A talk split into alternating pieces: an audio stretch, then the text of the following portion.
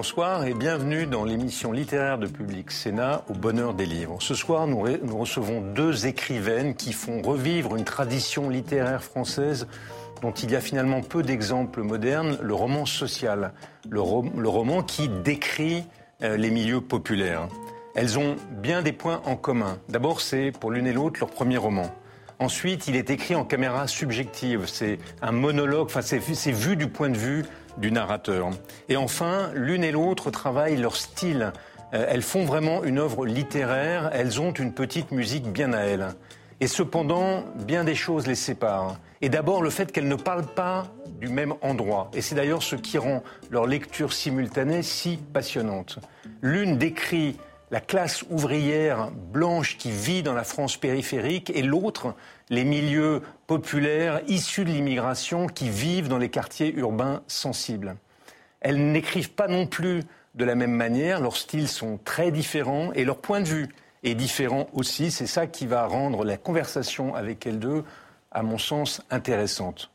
Diati Diallo, bonsoir. Bonsoir. Vous publiez Deux secondes d'air qui brûle au seuil et vous y racontez une bavure policière qui entraîne la mort d'un jeune homme dans une cité. Nous allons y revenir. Claire Baglin, bonsoir. Bonsoir. Vous, vous publiez En salle, aux éditions de Minuit. Et vous racontez la vie d'une jeune salariée euh, qui travaille dans un McDo, enfin vous dites un fast-food, pour ne pas le citer, qui travaille dans un McDo, euh, vous montrez comment elle rentre dans, ce, dans cet univers, comment elle y progresse, mais en parallèle, euh, elle, revient sur ses souvenirs d'enfance dans sa famille, euh, ses, ses, souvenirs de jeune fille avec son père Jérôme, qui est ouvrier dans une usine de maintenance automobile, avec sa mère Sylvie, avec son frère Nico. Et c'est ce parallèle entre ces deux univers qui fait toute la, musique du livre, la polyphonie du livre. Alors le McDo, c'est le point commun, enfin le fast-food, c'est le point commun de ces deux univers parce que il est à la fois le lieu rêvé de la sortie de la narratrice quand elle est jeune avec sa famille, et puis il est son univers de travail quand elle devient une jeune fille. C'est d'abord en fait la, scène initiale effectivement de, ce roman euh, qui a été presque la première, en tout cas dans l'écriture, où effectivement il y avait vraiment ce fast-food en commun avec la sortie familiale et ensuite euh, l'embauche d'une équipière. Mais c'est vrai que ce qui m'intéressait aussi, c'était de faire sortir cette, famille, donc euh, comme vous le disiez tout à l'heure, avec ses deux parents et ses deux enfants, de les faire sortir aussi du fast-food pour aller vers autre chose. Et c'est cette autre chose qui m'intéresse aussi. Et en fait, les lieux de, vie de, cette famille euh, et, vraiment en fait aussi ce, que ça dit sur leur, leur façon de s'approprier l'espace, leur langage, leur façon d'évoluer en fait tout simplement. On va revenir à ça. Ensuite, il y a la description du McDo de l'intérieur. Et ce qui est étrange dans votre description, c'est qu'elle est à la fois inquiétante et tendre. C'est-à-dire que c'est un univers épouvantable. Les tâches sont parcellisées, taylorisées. Euh, il y a un vocabulaire anglais très étrange. Enfin, c'est orwellien. Euh, et d'un autre côté, toute la description est celle d'un univers au fond assez chaleureux, presque fraternel. Enfin, c'est deux choses en même temps. Non, c'est deux, tonalités, j'ai l'impression en tout cas, qui, cohabitent. C'est vrai qu'en tout cas, dans, le fast-food, comme, comme je l'appelle, c'était aussi un choix, ce, terme-là de, fast-food, parce que j'estimais qu'en tout cas, les, les marques, moi, m'intéressaient vraiment pas. Enfin, littéralement, je n'avais pas envie de leur donner place. Euh, et, c'est vrai qu'il y, a ce côté très répétitif, mais en même temps, dans, le fast-food, il y a d'autres émotions du coup qui affleurent. Et, c'était ça aussi euh, le, sens de ce fast-food euh, au milieu de l'enfance, comme ça. C'était aussi parler de, des relations entre, entre employés, entre équipiers d'ailleurs, comme c'est nommé. Et ce terme-là me, semble juste parce que justement, dans équipier, on entend l'équipe.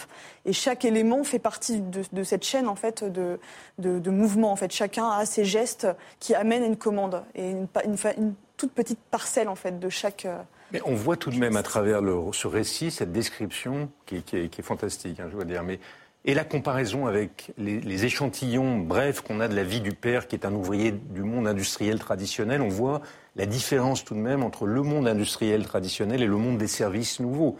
Les ouvriers d'avant et les ouvriers d'aujourd'hui. Parce que le monde que vous décrivez, en tout cas le monde du père, est tout de même plus collectif, plus stable, plus solidaire, euh, plus paternaliste aussi, alors que le monde du fast-food est beaucoup plus précaire, plus instable et plus crée une concurrence entre les équipiers. Euh, on, voit le changement d'univers. c'est quelque chose de très différent. En fait, de toute façon, je pense que c'est aussi là que tient peut-être la différence entre le métier et l'emploi. C'est-à-dire que dans le fast-food, on serait sur un emploi vraiment et on comprend étudiant, proprement étudiant.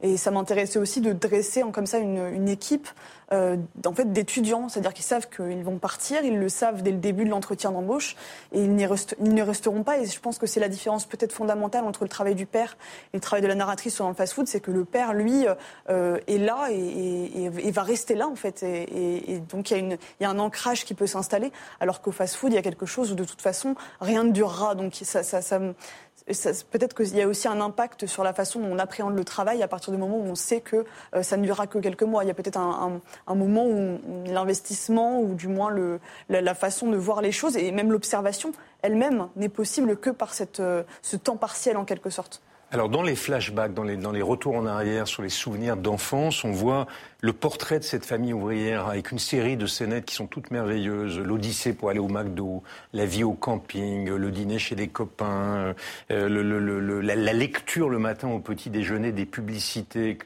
Euh, alors d'un côté, euh, ce sont des petits médaillons qui sont un peu, comment dirais-je, kitsch.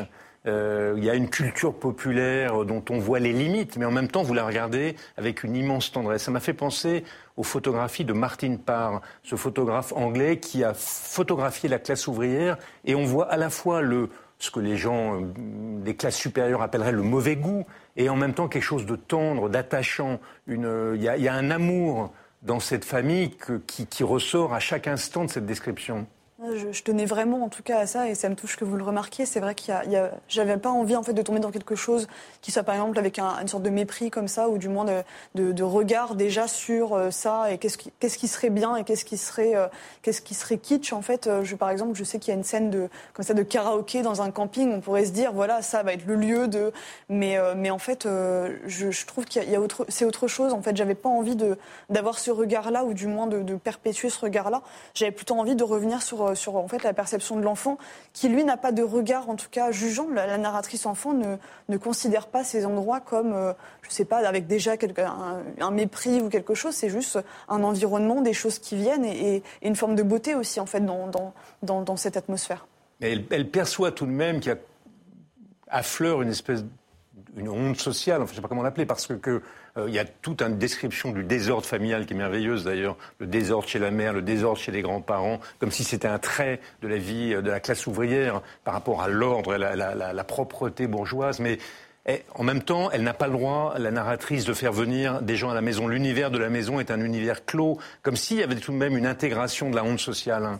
Hein. J'emploierais pas trop ce terme de honte sociale. Je pense qu'en fait, on est sur une perception, encore une fois, d'enfant sur un désordre, mais le désordre, il est, il est, familial et reste dans la famille. En fait, peut-être que, justement, dans ce roman, il y, a, un passage un peu, il y a une, progression de l'âge, en fait, de, de, la narratrice. Elle devient adolescente à un moment, et peut-être que quand elle devient adolescente et qu'elle arrive chez une autre famille, c'est là où peut-être on comprend euh, où on était avant, mais en tout cas quand il y a, il y a vraiment un cercle clos de l'enfance en fait euh, au tout début, et c'est ça aussi qui est très important, c'est que les enfants vivent dans ce désordre, ne saisissent d'ailleurs pas très bien pourquoi on ne doit pas faire rentrer des gens à la maison véritablement. Et, euh, donc il n'y a pas véritablement de honte en fait, c'est juste l'endroit où on évolue, la façon dont, on vit. Et, c'est plus tard peut-être en, confrontation qu'on peut dire d'accord, les autres ont d'autres valeurs ou du moins d'autres façons de percevoir les choses. Et je pense aussi au fait que par exemple à côté de la, du désordre, il y a la réparation, qui est le cœur du métier du père. J'imagine qu'il y a une dimension autobiographique dans ce livre, enfin ça me paraît assez évident. Euh, est-ce que vous avez fait lire ce livre à vos parents? Oui, tout à fait. Et alors, quelle, a été leur réaction? Comment ils ont perçu la façon dont vous décriviez leur univers? Bah, très bien, en fait, c'est surtout que moi, je, tenais vraiment, en tout cas, à, avoir, à, leur proposer cette lecture aussi, euh, histoire de savoir euh, quelles étaient en quelque sorte les choses qui, qui pouvaient les mettre mal à l'aise. Mais, euh, mais en tout cas, leur lecture pas, n'a pas, on va dire, déterminé. Les, enfin, le livre était comme ça, en fait, et allait être comme ça. Et d'une certaine façon, ce qui, ce qui me semble très juste de leur attitude, c'est que c'est le sous-titre est bien roman. Euh, et, le fait même que ce soit un roman, ils le disent eux-mêmes, c'est que voilà, ce en fait, ce livre n'a rien à voir avec, euh, avec ma vie, avec leur vie. Est, déjà un objet indépendant, en fait, est déjà quelque chose d'extrêmement transformé. Donc, en fait, d'une certaine façon, ils, le perçoivent, c'est que, voilà, c'est quelque chose de, différent. C'est rien que la construction par alternance produit aussi ce résultat-là et, fait qu'en fait, on est sur euh, de, la, de, la, grande fiction et même du grand mensonge, si je pourrais faire un peu ce, ce lien-là. C'est un mensonge, en fait, ce livre. En tout cas, c'est une grande déclaration d'amour, euh, pas seulement à cette famille, mais à, cet univers de la classe ouvrière qui est d'ailleurs sans doute en train de disparaître. Je ne sais pas si elle disparaît, en tout cas, euh, elle, est, elle, est encore, euh, elle est encore bien présente avec ses images et son imagerie d'ailleurs aussi. On, voit les films, les documentaires, des, il y a une imagerie très forte de tout ça et j'ai l'impression qu'elle change, mais, mais la condition ouvrière, elle, continue d'une certaine façon. Claire Baglin, euh, en salle. C'est un livre que j'ai trouvé remarquable avec un sens inouï du petit fait vrai, du détail euh, marquant, de la scénette. Euh, et puis c'est une écriture sans aucun jugement de valeur, sans, sans, aucun jugement, sans, sans, sans, sociologie, presque sans psychologie, sans idéologie, sans commentaire. Et c'est d'ailleurs ce qui donne, à mon sens, la puissance de ce récit, c'est que sous l'apparente sécheresse de la narration, en fait, il laisse venir une énorme tendresse euh, pour un monde, une fois encore, qui n'est peut-être pas complètement disparu, mais, mais, qui en tout cas est assez invisible, pour reprendre une expression euh, qu'on utilise beaucoup aujourd'hui. Diati Diallo, votre livre à vous, Deux secondes d'air qui brûle au seuil, est presque le contraire euh, du récit de, Claire. je ne parle pas du tout du talent parle pas du tout du talent, je parle de la façon dont vous abordez le sujet. D'abord parce que ce n'est pas la vie des ouvriers blancs de la France euh, périphérique, mais c'est la vie de la jeunesse issue de l'immigration dans les quartiers sensibles, dans les quartiers urbains sensibles. Mais ensuite, c'est parce que c'est un livre engagé. C'est un livre qui dénonce euh, la violence policière, qui dénonce la situation de harcèlement euh, telle que vous l'apercevez faite aux jeunes des cités, et puis, votre écriture n'est pas du tout l'écriture neutre euh, de Claire, c'est au contraire une écriture qui reprend en quelque sorte, en tout cas c'est le sentiment qu'on a, l'oralité de, de, cette jeunesse des quartiers que vous décrivez, qui reprend aussi sa culture, la culture urbaine, sa musique. et c'est un long slam, un long monologue par, son, par le narrateur mais c'est comme ça que vous allez raconter, euh, vous allez développer votre récit. Mais commençons par ce récit d'ailleurs. Donc c'est un groupe de jeunes hommes, euh, Astro, Shérif, Issa, Nil, et euh, leur vie ordinaire va tout à coup tourner au drame. Effectivement, c'est un groupe d'amis, parce que c'est un, roman dont on dit souvent qu'il parle de violence policière. C'est effectivement le cœur, le cœur du sujet, mais c'est aussi un, un, roman avec une euh, un énorme focus sur euh, les relations amicales et en quoi elles permettent d'accéder à une forme de survivance plutôt? Et euh, donc c'est ces personnages, oui, Neil, Astro, Demba, Issa, qui sont des, jeunes hommes qui sont en train, de, fabriquer leur âge adulte, de fabriquer leur ouais, ce que ça, ce que ça comprend en fait de passer de l'adolescence à l'âge adulte, avec avec énormément de résonance politique aussi, puisque c'est des c'est des garçons qui fabriquent dans un contexte où leurs corps sont stigmatisés à partir du moment où ils sortent euh, dans l'espace public, à partir du moment où ils se montrent. Euh, on va les percevoir d'une manière qui fait que euh, vivre normalement, ça leur est pas trop permis. Donc c'est un peu ce que je m'attache un peu à décrire, c'est comment, en gros, voilà, certains droits leur sont retirés et font que leurs vies sont modelées d'une manière et puis une intervention de police va mal tourner, l'un d'entre eux va être assassiné, euh, et, et, puis ils vont faire le deuil en quelque sorte de, ce, de, cet ami, de ce camarade qui est mort. Et puis il y a une scène finale, je laisse les lecteurs la découvrir, qui est comme le point d'orgue du... Petite question, pourquoi ce sont que des hommes? Le narrateur est un homme, pourquoi c'est cet univers viril que vous avez choisi de, de comme, comme décor? Alors viril, je ne sais pas. Euh, effectivement, il y a peu de personnages de, femmes. Euh, il y en a deux euh, sur lesquels je m'attarde un petit peu. Et puis il y a aussi les, des groupes de femmes qui sont les voisines, les mères, qui sont effectivement des, des personnages en toile de fond, qui sont plus des, des groupes qui visent à voilà qui, qui, dont on comprend qu'elles activent la cité dans le sens le, lieu politique où arrivent les choses. pourquoi avoir fait parler des hommes et avoir parlé d'hommes C'est parce que c'est à eux que ça arrive, tout simplement. Cette question de, de voilà de la stigmatisation euh, des, corps dans l'espace public euh, qui donnent lieu à du harcèlement policier, c'est à eux que ça arrive en premier lieu. Euh, et puis à d'autres personnes, après aussi, mais en premier lieu, c'est à eux que ça arrive. Et comme j'avais l'envie d'écrire un, roman qui soit anti-spectaculaire, qui, soit, qui, qui se forme en creux un peu du discours médiatique qu'on peut entendre autour de la question des violences policières, qui vise voilà, à spectaculariser euh, les, notamment les réactions dans les quartiers populaires. Euh, je, j'avais envie d'un geste qui part de l'intériorité et ça me semblait de fait évident de faire parler du coup des les principaux concernés. Puisque, voilà, et d'ailleurs, vous les décrivez, ce groupe de jeunes gens, ils sont tendres, ils sont doux, ils aiment, euh, ils ont des savoir-faire, d'ailleurs pas forcément les savoir-faire dans lesquels on met un diplôme, mais ils ont des savoir-faire que vous décrivez. Euh, vous avez voulu les décrire d'une manière qui contraste avec le stéréotype qu'on se fait de ces jeunes gens des banlieues. Vous avez voulu les décrire euh, d'une manière tendre et douce et pas comme des jeunes gens violents pour contraster avec l'idée que, comme ça, l'idée qui traîne sur eux. Oui et non, c'est. Je dirais même plutôt non, c'est que tout simplement, je les ai décrits tels que je les perçois, je les ai décrits tels qu'on se ressent, nous. Euh, on n'est pas des sauvages, quoi. Du coup, du coup c'est un peu, c'était un peu ça l'idée, c'est que euh, moi, j'ai, après c'est vraiment mon avis, hein, mais euh, j'ai l'impression que dans le milieu de la littérature, dans les productions littéraires, il y a quand même une surreprésentation de points de vue qui ne sont pas les nôtres. Euh, on est très peu de personnes racisées à pouvoir prendre la parole euh, euh, littérairement. et du coup, voilà, je pense qu'on est vraiment des générations qui avons souffert de ça. Et arriver avec ce livre, c'était aussi une manière de, se dire de l'intérieur, de donner son point de vue sur sa version des faits d'une certaine manière.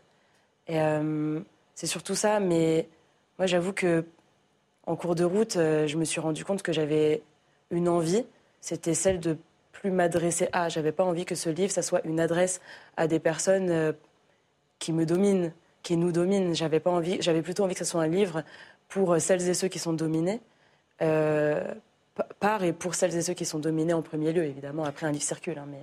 Et c'est pour ça que vous avez choisi une forme stylistique qui est si proche avec un vocabulaire vernaculaire, enfin le, le vocabulaire des cités parfois difficile à comprendre pour des gens qui n'en sont pas. Une musicalité, d'ailleurs la musique est extrêmement présente Il y a même une playlist à la fin euh, dans laquelle il y a beaucoup de rap et beaucoup de, de, euh, techno ou d'électro. Euh, c'est pour ça que vous avez choisi ce style qui est le, disons, ce que les Américains appelleraient la littérature urbaine, le fait que non seulement vous racontez leur vie de l'intérieur, telle que eux se vivent et pas telle qu'on les représente, mais dans leur langue à eux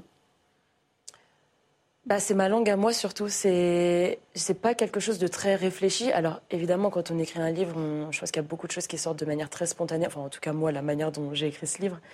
Euh, et puis ensuite, on ensuite on se met à discourir dessus parce que parce, que voilà, il faut il faut pouvoir euh, créer de la pensée autour de ce qu'on a euh, de ce a rédigé.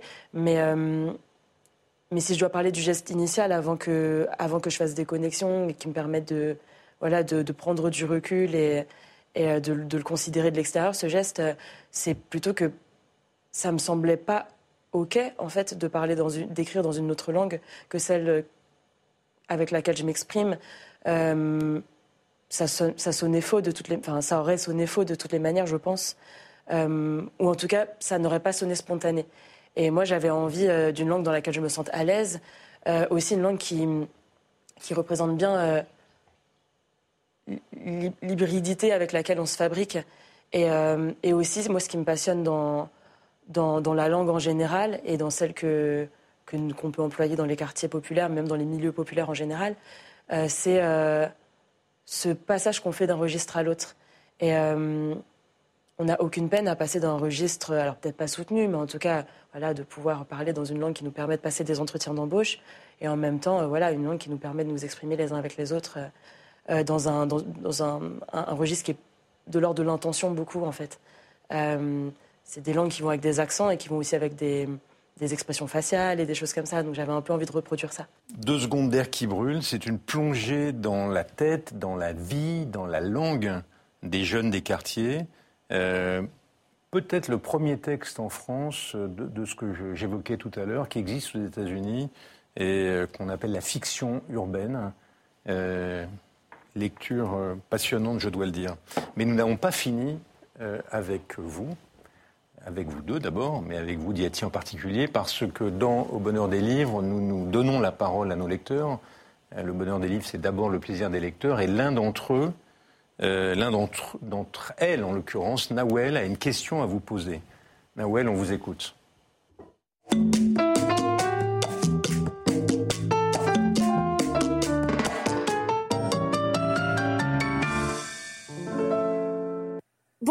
Alors moi je m'appelle Nawel, j'ai 23 ans et j'habite à Paris. Je suis passionnée par la littérature depuis l'enfance, donc je suis intéressée par tous les genres et je lis dans les deux langues, donc en français et en anglais.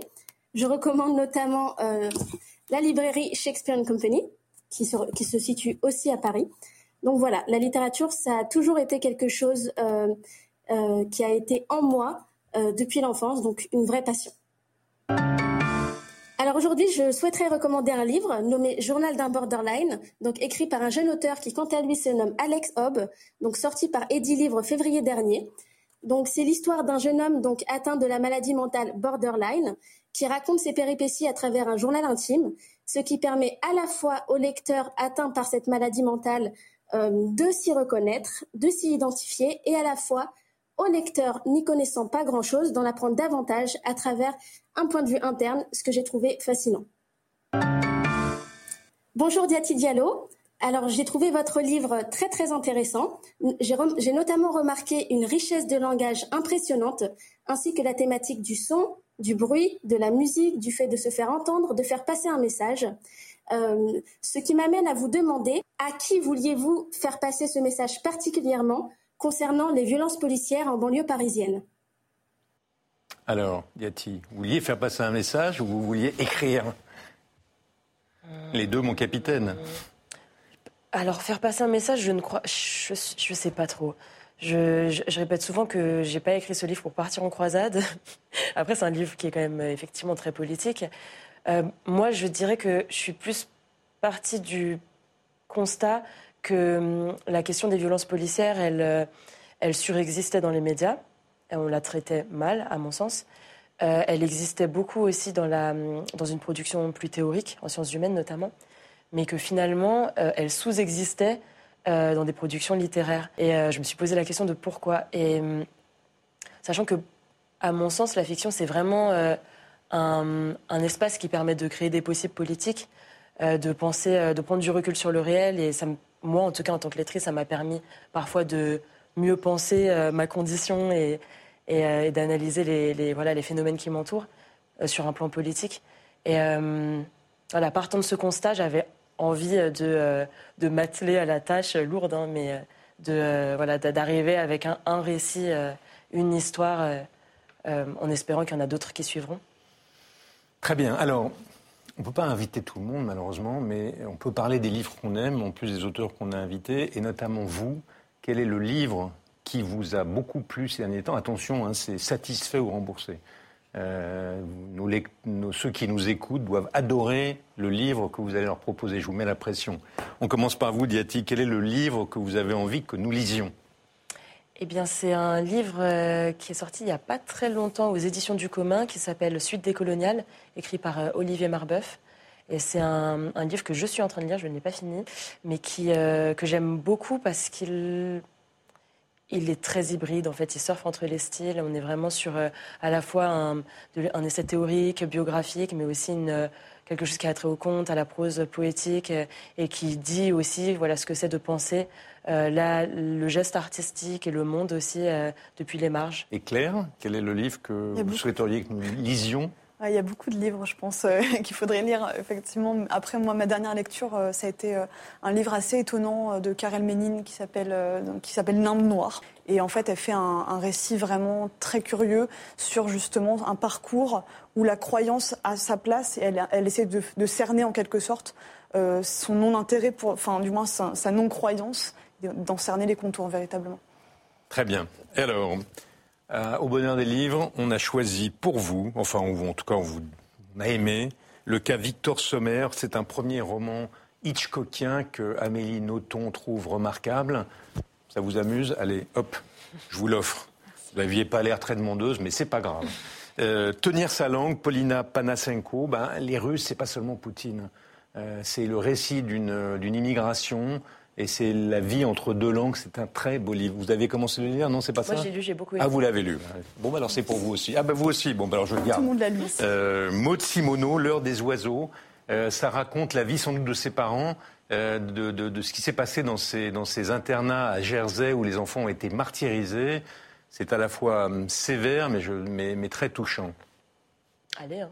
Ah, allez, voilà. Et alors, une bande dessinée qui raconte euh, la vie de Jimi Hendrix. C'est euh, Yazid Manou qui en a fait le texte, un journaliste spécialisé. Et Jimi Hendrix, quatre ans, il a, joué de la guitare pendant quatre ans et il a révolutionné la pop music. Quand, les, quand Clapton, les Beatles, les Stones ont écouté la première fois à Londres, ils sont restés assis, ils ont dit ce type est un génie. Et moi-même, le premier disque de pop que j'ai acheté de ma vie, j'avais 12 ans, c'était un de ces disques, et j'ai été déchiqueté. Et donc, euh, en plus, la vie de ce type est extraordinaire. Donc, euh, de ce guitare héros, euh, une BD à raconte, lisez-la. Voilà, merci. Cette émission est terminée. Merci à Claire Baglin et à Diati Diallo, pardon, dont le talent n'attend pas le nombre des années et qui chacune nous plonge dans la vie des, classes populaires, dans deux univers différents, chacune avec beaucoup de talent. Merci à Nawel, notre lectrice. Merci à vous qui nous avez suivis. Vous pouvez euh, revoir cette émission soit sur le site de Public Sénat, soit sur votre plateforme préférée sous la forme d'un podcast. Et puis nous, nous, nous retrouvons la semaine prochaine, même chaîne, même jour, même heure, à moins que d'ici là, nous ne nous soyons croisés dans une librairie. Merci et bonsoir.